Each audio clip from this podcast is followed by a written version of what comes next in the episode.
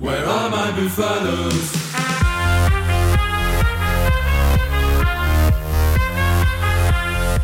Bonjour à toutes et à tous et bienvenue dans Démol et Débat, l'émission hebdomadaire qui revient sur toute l'actualité du rugby. Et avec moi, ce dimanche, pour euh, discuter de ce ballon ovale, Simon Valzer. Salut Simon. Salut Vincent, salut à tous et à toutes. Et vous l'avez vu également, alors il a un casque sur les oreilles, mais on le comprend, parce qu'il est à l'aéroport, il revient, il est sur le chemin du retour de Dublin, parce qu'il a assisté au match Leinster-Toulouse sur lequel on va beaucoup revenir. Salut Jérémy. Salut Vincent, salut Simon. Je suis effectivement à Paris, à Charles de Gaulle, où regardez, il fait, il fait plutôt beau pour l'instant. Voilà, il fait beau. Alors on s'excuse d'avance s'il y a un peu de bruit, vous comprendrez euh, bien que voilà, il n'a pas pu s'isoler complètement. Il a fait de son mieux. Donc du coup, euh, messieurs, j'ai, euh, je l'ai déjà évoqué, on va bien sûr revenir sur cette demi-finale de Champions Cup entre le Leinster et Toulouse. Les Toulousains, une, nouvelle fois, euh, Jérémy, sont lourdement inclinés sur la pelouse de la Viva Stadium, 41 à 22, 5 essais encaissés. Euh, ça fait beaucoup. Et encore une fois, Jérémy, euh, ben, les Toulousains, il faut le dire, ils n'y arrivent pas face à ces Leinstermen. Et surtout cette pelouse qui est quand même devenue maudite pour les Rouges et Noirs depuis quelques saisons. Ouais, le Leinster, c'est clairement le, le bourreau, la bête noire. On aime bien, nous, dans le journalisme, avoir ce, genre d'expression du, stade toulousain. Disons que c'est aujourd'hui, euh, le Leinster matérialise la, limite, peut-être même la dernière limite de cette génération exceptionnelle euh, du stade toulousain. Alors, c'est forcément pas dû euh, au hasard. Euh, il n'empêche, si les scores se ressemblent, euh, moi des tribunes, j'étais présent l'année dernière euh, pour la défaite en demi-finale, j'étais encore présent euh, cette année et j'ai pas eu du tout le sentiment d'assister au, au même scénario. L'année dernière, ça tenait du miracle avec un essai un peu tombé du ciel en début, de match d'Antoine Dupont. J'ai le sentiment que cette année, les, Toulousains étaient bien mieux armés pour rivaliser avec le Leinster, euh, en mettant notamment à mal sur leur euh, possession les, les beaucoup de, franchissements, beaucoup de défenseurs battus, beaucoup d'occasions. Euh, par contre, on peut faire toutes les analyses du monde, de tous les constats. Celui qui revient, il est implacable. Deux infériorités numériques, deux fois 14 contre 15, 28-0 encaissé. Euh, voilà, c'est trop. Face à un adversaire contre le Leinster, c'est beaucoup trop. Non, c'est vrai que Toulouse, il faut le dire, a réussi quand même un bon début de match. Ils ont marqué le premier essai euh, par l'intermédiaire de Pitaki. Ils ont pris le score 7 à 3. Et ensuite, il faut aussi le dire, deux erreurs euh, de Thomas Ramos. Une touche, un ballon mal négocié. Il offre la touche au Leinster. Et ensuite, du coup, son carton jaune. Ça a coûté très cher. Et bien évidemment, à la, fin du match, Hugo Moula est, est longuement revenu sur ses infériorités numériques qui ont coûté cher, Jérémy. Bah oui, Hugo Mola et d'ailleurs la plupart des joueurs hein, l'ont dit, ils savent. euh, il avait dit toute la semaine, on ne peut pas se permettre de, de faire des erreurs euh, au Leinster. Il avait matérialisé en disant on ne peut pas être à 80%.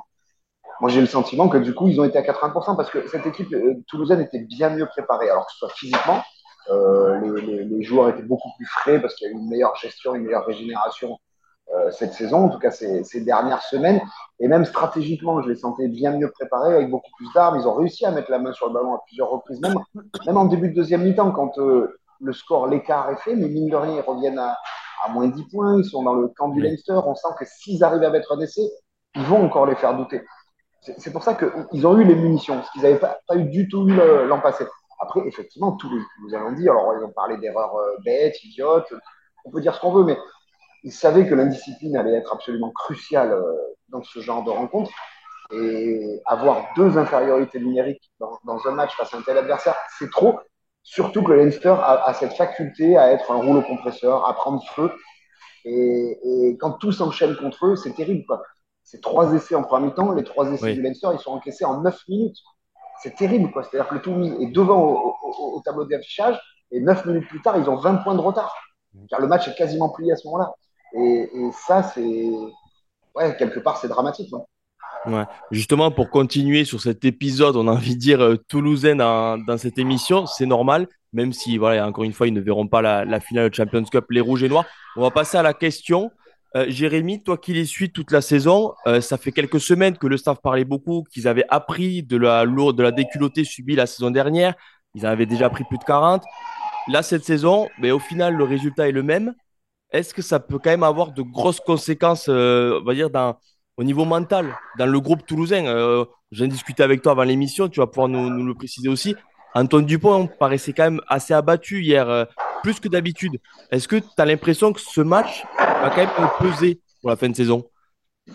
Euh, je ne suis pas certain dans le sens où cette saison, à mon sens, ressemble plus à celle de 2019 qu'à celle de 2022 où franchement, ils étaient arrivés totalement épuisés et quelque part atteindre la demi-finale Champions Cup et la demi-finale de, top 14 la saison passée.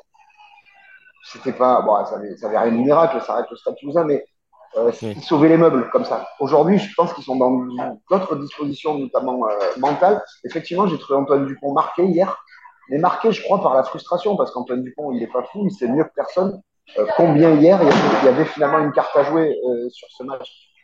Ça paraît fou de dire ça quand on voit les cartes au score, mais sur le scénario, encore une fois, hein, s'il n'y a pas ces, ces infériorités numériques, s'il n'y a pas ces 10 minutes pendant lesquelles il craque en fin de temps, je ne crois pas que le Stade Toulousain soit largué face au Leinster euh, là. Et là, j'ai le sentiment quand même que ils ont un peu sonné la révolte. Et, notamment Antoine Dupont, le capitaine, qui a dit ces mots. Quoi. Il dit ben, maintenant, c'est simple. Soit on baisse la tête et on arrête la saison, on se remobilise et on va chercher le titre. Quoi. Il dit par contre, se remobiliser, ça veut dire euh, arrêter de dire qu'on se focalise sur le top 14, c'est faire les choses, c'est-à-dire euh, retenir les leçons et arrêter de faire les erreurs euh, qu'on fait. Et Hugo Moula aussi nous l'a dit plusieurs fois, voilà, il en manque encore un peu, c'est revenu plusieurs fois dans sa bouche, mais vous inquiétez pas, la saison est loin d'être terminée. Simon, quand on regarde d'un point de vue un peu plus extérieur, éloigné au, stade toulousain, on connaît quand même l'expérience de certains joueurs, parce que maintenant on parle des Antoine Dupont, ils en ont vu d'autres. Euh, ils ont subi aussi de grosses défaites contre le Leinster euh, les saisons précédentes. Est-ce que toi, tu penses qu'au final, hier, ils sont tombés contre meilleurs, ils ont été trop indisciplinés, euh, voilà, ils, ont perdu, mais que la suite de la saison, ils sont quand même premiers en top 14 et au niveau, niveau conséquence, ça ne devrait pas peser lourd? Bah, moi, ce qui m'a déjà impressionné hier, c'est vraiment la force collective de cette équipe du Leinster, hein, qui l'a une fois de plus démontré. Et puis on rappelle quand même qu'elle était, qu'elle était, qu'elle était diminuée. Il lui manquait Rien moins que son ouvreur euh, titulaire et euh, Jonathan Sexton et puis son, son meilleur ailier. James Lowe, deux joueurs qui sont extrêmement importants dans, qui ont un, un jeu au pied très long et qui sont très importants dans, l'occupation du terrain. Et malgré tout, ben voilà, le, le Leinster, comme on l'a dit, il y avait vraiment, euh, euh, était vraiment une classe, une petite classe au-dessus de, de, du Stade Toulousain qui a fini par, par rompre, comme euh, l'a très bien dit Jérémy, en, raison de son indiscipline. Moi, je pense qu'au vu, du, vu du scénario du match et au connaissant la, vraiment la, détestation des, des, des joueurs euh, toulousains pour cette défaite, et surtout le fait de se dire que ils vont certainement se dire que, comme le disait Jérémy, il y avait vraiment quelque chose euh, à jouer ce coup-là parce qu'ils arrivaient plus frais, avec moins d'absence, euh, que le scénario du match vraiment tournait, enfin, qu'ils étaient plus en contrôle en fait que l'année dernière, que ça, ça tenait pas du miracle. Euh, leurs prestations. Euh, je pense que ça va vraiment accentuer leur frustration et que bah, maintenant, dans un sens, ça va peut-être les libérer d'un poids parce que c'est toujours difficile de, conquérir, de, de, faire la compète sur les sur les deux euh, sur les deux fronts, même pour le Stade Toulousain qui a, qui a un très bel effectif. Mais euh, je pense que ça va ça, ça va euh, ça va raviver leur leur, leur motivation pour, euh, pour euh, redevenir euh, champion de France. Quoi. Donc je me ferai pas beaucoup de soucis pour eux. Le seul bémol, bémol que j'aurais à adresser, ce serait sur au niveau des, des de l'effectif, des blessures, euh, puisque donc le Stade Toulousain a perdu encore hier soir. Euh, Barassi euh, au centre. Euh, voilà, on sait que donc Melvin Jaminet est off pour, pour plusieurs semaines. Il me semble aussi, Jérémy nous confirmera qu'il y a, une petite blessure du côté de Dimitri Delib. Euh, Sofiane Guitoun a été longtemps, je sais pas exactement où est-ce qu'il en est, mais il a longtemps été en délicatesse avec un mollet. Donc à voir s'il va reprendre. mais ça commence à faire beaucoup de monde quand même derrière, même si voilà, à la base, l'effectif du Stade Toulousain est bien armé. Quoi. Ouais, c'est vrai. Euh, je, peux rebondir, mais effectivement, euh, je te rejoins. Ça commence à faire du monde derrière. On peut rajouter euh, Tozin, Capozzo. Euh, et ce qui s'est passé d'ailleurs ces derniers jours, ça a eu des vraies répercussions sur le match. On l'a pas évoqué tout à l'heure, mais la blessure de Pierre-Louis Barassi, alors qu'il avait fait un, très bon début de match, Barassi peut-être alors qu'il avait besoin d'un match référence euh, avec le Stade Toulousain. Euh, la blessure à la 15e minute, elle a des répercussions énormes. Elle oblige à, à remodeler, à modifier la ligne de trois quarts parce que le staff, euh, fidèle à son habitude, avait fait le pari du, 6-2 sur le banc 6 avant et 2 trois quarts. Et au-delà de la blessure de Barassi, c'est qu'en début de semaine, il y a aussi Dimitri Delib qui s'est blessé à l'ischio-jambier. Et Dimitri Delib, s'il n'était pas blessé, il aurait été sur le banc hier. Donc, ça aurait été du, remplacement poste pour poste entre Barassi et Delib. Donc, déjà, premier point, ça a, ça a eu une vraie conséquence sur le déroulement du match. Et si Barassi était resté sur le terrain, ça aurait pu peut-être changer les choses. Et ensuite, ça peut avoir des conséquences pour les semaines à venir parce qu'effectivement, en tout cas derrière, ça commence à être euh, plus un peu tendu. Oui, donc on verra bon, mais la prochaine semaine, et notamment le, match contre Bordeaux-Bègles, puisque Toulouse, on retrouve les Toulousains dimanche prochain euh, sur la pelouse du stadium de Toulouse face à l'UBB pour un match quand même important, parce que désormais, voilà, Toulouse n'a plus que le top 14 et il faut assurer euh, cette place dans les deux. Actuellement, ils sont leaders. Oui, il y, a beaucoup de bruit derrière Jérémy, mais on t'excuse. On peut difficilement faire mieux. Mais voilà, pour clôturer cet épisode toulousain, voilà, on espère, en tout cas, on leur souhaite qu'ils vont bien rebondir en championnat. On va revenir sur du positif. Alors, dans le coup de cœur de, Simon, vous allez vite comprendre, il y a du positif en dehors du terrain. Il y a eu du négatif sur le terrain quand même pour, euh, pour les Bleus, le 15 de France féminin qui s'est incliné euh, ce samedi euh, sur la pelouse de Twickenham 38-33 face aux Anglaises. Alors, vu comme ça, si on n'a pas regardé le match, on peut se dire que ça a été serré. On voit, bon, il y avait 33-0 à la mi-temps pour les Anglaises. Je te laisse t'exprimer, Simon. Tu as beaucoup de choses à dire. Euh, bon, je vais commencer par le coup de gueule du coup, parce que, enfin, ouais, parce que voilà. Euh, le coup de gueule, bah, c'est les 33, le 33-0 que les Bleus ont encaissé. Euh, c'est même pas dans la seule première mi-temps, parce qu'elles ont vraiment dominé le, le, premier quart d'heure, donc elles ont encaissé euh, ce 33-0 pendant en seulement 25 minutes, 20, 23 minutes même, parce que le premier essai des Anglaises est arrivé à la 17e minute. Et, euh, et voilà, bah ça c'est pas. Bah, je suis désolé, mais ça c'est pas acceptable quoi.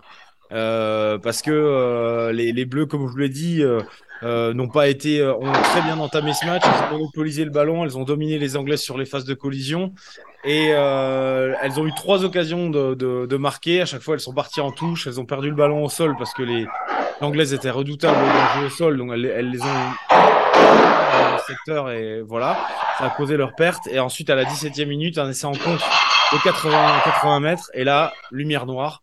Plus personne sur le terrain. Euh, 5 essais, je crois, marqués par les Anglaises. Donc forcément, 33-0, euh, elles pouvaient pas faire euh, faire pire. Elles sont revenues avec euh, de bien meilleures intentions. Elles ont remis la main sur le ballon. Elles ont enfin pu imposer leur jeu. Elles ont montré qu'elles étaient capables de mettre ces Anglaises en difficulté. Clairement, elles ont marqué de superbes essais. Mais euh, voilà, c'était trop tard et au final, ben, on parce que ça, elles échouent à 5 points et euh, elles payent très très cher ce, ce, cette première mi-temps. Euh, cette première mi-temps, c'est 20, 27 minutes où elles ont 23 minutes où elles ont complètement sombré. Donc ça, c'était le, négatif. Le positif, c'est que c'est qu'il y a quand même de belles promesses pour l'avenir sur ce match. On retiendra, on, on retiendra plusieurs belles belles prestations, notamment de Gabriel Vernier à la centre. Et le gros, le vrai coup de cœur de la journée, c'est qu'il y avait, euh, mesdames et messieurs, 58 498 spectateurs à Twickenham pour un match de rugby féminin. Record mondial pulvérisé. Le dernier datait de la finale de la dernière Coupe du Monde oui. à l'Eden Park à Auckland, à plus de 42 000 personnes. Là, plus de quasiment 60 000 personnes pour un match de rugby féminin. Cela ne s'était jamais euh, produit. Et c'est le signe que, voilà, que ça va dans le bon sens. Et, euh, voilà. Avec en plus euh, plein d'essais, un beau spectacle et un superbe soleil. Euh, c'était une très belle journée pour le rugby. Ouais. Et, et, pour la petite anecdote, il y a un autre record qui est tombé aussi à rugby féminin. Je ne sais pas si tu as suivi, euh, Simon, je suppose. L'Écosse aussi a battu son record d'affluence. Alors, c'est moins ah impressionnant oui, non, euh, que Twickenham, mais il y avait euh, un peu moins de 5000 personnes, mais c'est quand même un record. Donc, ça prouve ouais, aussi qu'à tous les étages, alors à toutes les échelles, eh bien, ça augmente. Et c'est très bien pour le rugby mondial et le rugby féminin. Euh, on va passer un coup de gueule maintenant euh, avec Jérémy qui s'est un peu décalé. Il essaie de s'éloigner du bruit, on le comprend. il peut pas tout faire. Mais euh, ton coup de gueule, parce que, alors, c'est pas pour taper sur l'arbitrage de Wayne Barnes. On va de suite, voilà, mettre les points sur les i, mais plutôt pour une réflexion un peu plus approfondie au niveau du, de la réalisation irlandaise qui avait déjà fait parler durant le tournoi destination lors du match Irlande-France qui a une nouvelle fait, fois fait parler d'elle euh, ce samedi. Allez, on t'écoute, Jérémy, pour ton coup de gueule. ouais, parce que tout à l'heure, on a analysé en long, large et en travers la, la défaite du Stade Toulousain, mais on n'a oui. volontairement pas évoqué le, le, volet arbitral qui a été largement euh, commenté ici et là de, depuis hier. Euh, L'idée, elle n'est pas de, de, de, dire que, que Wayne Barnes est responsable de la défaite du Stade Toulousain, surtout quand il y a un tel écart au score. Et d'ailleurs, euh, ni Antoine Dupont ni Gomola ne sont tombés dans, ce panneau-là après le match, même si euh, le manager toulousain euh, regrettait certaines choses. A commencé par l'action qui a fait le plus polémique sur ce match, qui disait nous, bah, voilà, on a eu deux infériorités numériques, on aurait dû avoir une supériorité numérique. C'est sur l'essai de Meafou, euh, Juan Cruz Malia qui prend un plaquage cathédral, hein, disons-le, de la part de, de, de, Porter, qui est largement répréhensible, qui, à mon sens, au sens, je pense, de, de beaucoup de monde, aurait mérité un carton jaune. Mais selon le manager euh, stadiste, le fait qu'il y ait l'essai de Meafou derrière, on n'y revient pas euh, forcément. Le, le poids de l'essai pèse sur le, sur le fait qu'il n'y ait pas de sanction. L'autre chose qui pèse, c'est, oui, à ce moment-là, c'est la régulation, parce que on le voit pas vraiment euh, revenir en direct, les, les images de, de, de, de, ce plaquage. Et une fois qu'on les a quelques minutes plus tard, on se rend compte qu'il y a eu une grossière erreur euh, euh de la part, euh, si ce n'est de One Bounce, en tout cas de, des arbitres vidéo qui pourtant ont checké euh, l'action. L'autre action dont on n'a pas beaucoup parlé ici et là, mais qui fait un petit peu enrager aussi du côté stadiste, c'est sur le, le, le, troisième essai du Leinster. Ça part d'un ballon porté toulousain sur lequel Paul Graou, quand il va se saisir du ballon, il y a un avant irlandais qui vient le taper. Alors, est-ce qu'il tape sur le bras Est-ce qu'il tape sur le ballon? Le problème, c'est que même si ça a été checké à la vidéo, nous, on, on les a jamais, les images. Je, je, pour tout vous dire, j'ai regardé le replay encore ce matin. À part le, le direct, on n'a jamais une image. C'est-à-dire que les ralentis qui passent en direct, c'est à partir du moment où Paul Graou jette euh, plus ou moins le ballon dans, dans, la tête de Jack Willis. Voilà cette action qui finit un petit peu en, en, en, oui. voilà, en boudin avec, euh, avec Chian qui marque. Mais tout ça pour dire que ça a eu une répercussion. Et aujourd'hui, c'est pas de dire que, que le Stade Toulousain méritait pas de jouer à 14 par moment. C'est de dire que s'il y a deux infériorités du numérique côté Toulousain, il aurait dû y en avoir une côté Leicester oui. et ça aurait pas, ça aurait peut-être pas changé l'issue des choses, très certainement pas, mais ça aurait pu rééquilibrer en, en quelque sorte les, les, débats et surtout nous éviter une polémique qui aujourd'hui n'a pas lieu d'être. Et pour, pour oui. élargir un petit peu le sujet, moi je trouve ça, moi je trouve ça quand même extrêmement regrettable et pour tout vous dire, pas très professionnel que euh, qu'en fait que la, la, diffusion des images soit laissée à la discrétion de de, de la nation qui organise, qui, qui reçoit le match. Quoi. Je veux dire, ça devrait mmh. pas être un réalisateur irlandais comme ça devrait pas être un réalisateur français euh, au Stade de France. Ça devrait être la compétition, euh, le PCR, qui devrait euh, reprendre la main sur, euh, sur ce, ce, contrôle et cette diffusion des messages.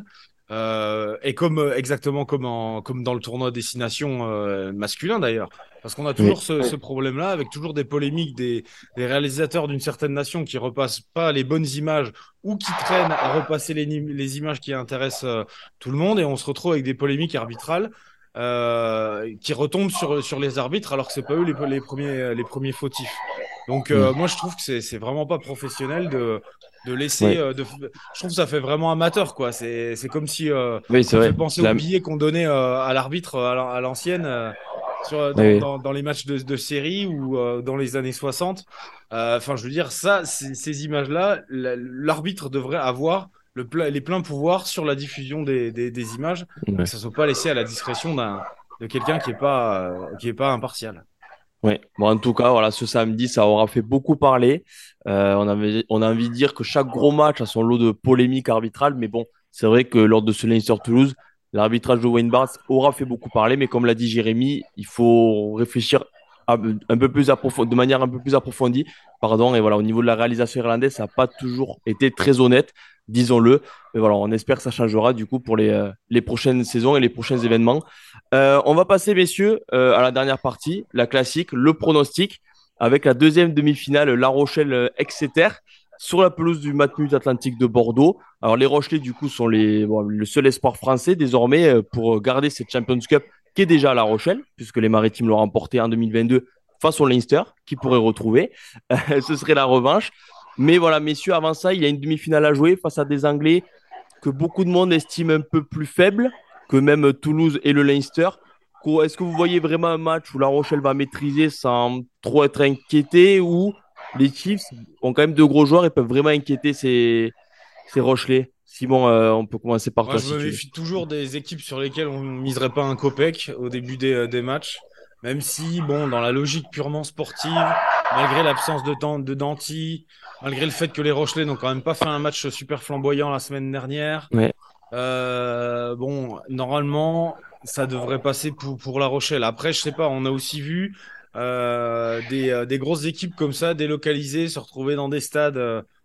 Euh, bon, un peu être. Euh, alors, je pense pas que ces Rochelais seront dépassés par l'événement, mais euh, euh, je sais pas, on n'est jamais, jamais à l'abri d'un accident industriel. Puis alors, les, les, les Chiefs de, sont tellement donnés outsiders qu'à mon avis, ça les a bien énervés. Alors soit, euh, soit ils se font balayer, euh, ce, qui est, ce qui est possible, soit euh, ils mettent vraiment des, des grains de sable dans la machine rochelaise.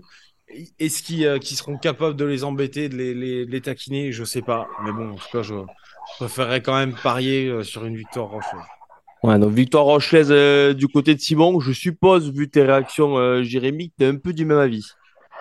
Oui, oui, à, à, titre personnel, j'imagine pas du tout les Rochelais se faire peur euh, aujourd'hui face à Exeter. Bon, mais pour, pour aller sur ce que Simon évoquait, la dernière fois qu'ils ont été dans ce grand stade de Bordeaux, les Rochelais, ça leur a plutôt bien réussi. Ils ont, ils ont roulé sur l'UBB ce, ce jour-là. Non, et puis alors, euh, pour tout vous dire, euh, même hier, dans les travées de la Viva Stadium, on, on a pu discuter quand même avec Leinsterman. On a fait une interview de, de, Jack Conan avec mon collègue Nicolas Zanardi. Et on sentait quand même que même s'il disait faut attendre, machin, ils se projetaient déjà sur la, la, revanche face à La Rochelle. Quoi. Je ne sais pas s'ils en ont envie, mais en tout cas, euh, selon eux, c'était assez clair que La Rochelle sera en finale dans, dans trois semaines. Euh, voilà, j'ai du mal à imaginer les Rochelais euh, se faire euh, bouger par externe, même si, comme Simon l'a dit, il faut toujours faire attention, des, des, équipes pas forcément attendues. Il y a des individualités qui, qui pèsent lourd quand même à, à Exeter, mais je crois les, les Rochelais vraiment très bien préparés. Et dernière petite anecdote, c'est Hugo Mola qui le disait au micro hier le Leinster, euh, en gros, euh, est une équipe fantastique. il dit pour moi, c'est la meilleure équipe d'Europe, ou en tout cas une des meilleures. Cette année, elle a le tapis rouge pour aller au bout parce que la finale est à Dublin. Il dit le seul petit problème pour elle, c'est que, comme l'année dernière, elle risque d'avoir un manager Munsterman en face sur sa route. Et lui dit que peut-être que Ronan O'Gara est mieux placé pour battre Leinster parce que bah, il a peut-être une connaissance de cette province que aucun autre technicien n'a aujourd'hui. Ok, bon, mais du coup, vous l'aurez compris, de la rédaction du Midi Olympique, ça a mis sur une qualification de La Rochelle. Bah, au fond de nous, on le souhaite aussi quand même, bah, qu'il y ait un club français en finale de, Champions Cup. Voilà.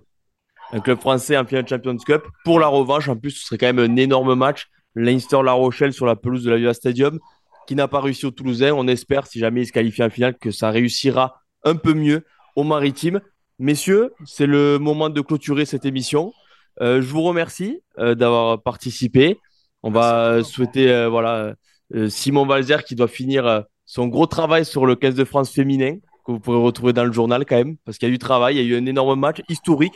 Donc voilà, il a fallu faut faire le boulot après et souhaiter un bon retour à, à Jérémy qui voilà qui va revenir sur Toulouse. merci. messieurs. Désolé pour le bruit. Merci. Ouais, c'est pas grave, on t'excuse. Merci. Ciao.